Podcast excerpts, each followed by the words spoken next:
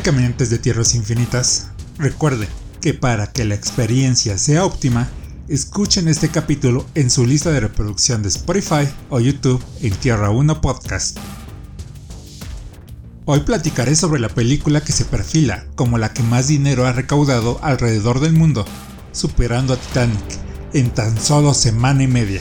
Antes de empezar, quiero aclarar que en el canal somos entusiastas de las películas de Marvel, y si parece que le hecho hate a Endgame, es solo por diversión, y es algo que los geeks siempre hemos hecho, el de ir más allá y ver las incongruencias de nuestros fandoms favoritos así que aviso que el capítulo está lleno de spoilers.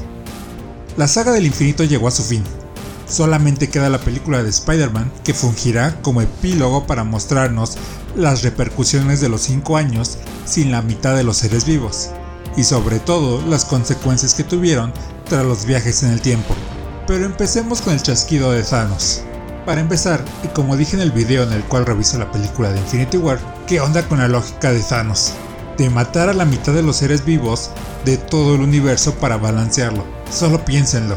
Y supongamos que no incluyó la vida vegetal o su símil en los otros planetas, porque si no, también terminó deforestando como nadie lo había hecho. Así que dejemos esto de lado. Ahora, imaginen a todas las especies que condenó a su muerte, ya que se necesita un mínimo necesario para que no terminen por extinguirse. Así que supongo que si desaparece a la mitad y la mitad que sobrevive no cumple con este mínimo, pues terminó por extinguir a toda la especie.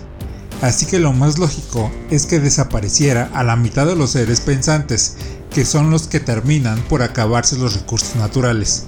Lo que todos pensamos que hizo en el planeta de Gamora. No lo veo matando a la mitad de los insectos, primero tenía que contarlos para luego eliminarlos, o tal vez sí lo hizo y por eso tardó tanto en llegar a la Tierra aun si solo hubiera matado a la mitad de la población pensante, sigue siendo ilógico. Actualmente somos 7.550 millones de personas, la mitad serían 3.225 millones, lo cual es demasiado aún. La última vez que el mundo albergó esta cantidad de personas fue en 1965, lo que implica que para cuando la hija de Scott Lang esté en sus 70s, otra vez en el mundo, habría la misma cantidad de gente que ahora. Gracias Thanos, nos diste otros 65 años. Y en medidas cósmicas, eso es nada.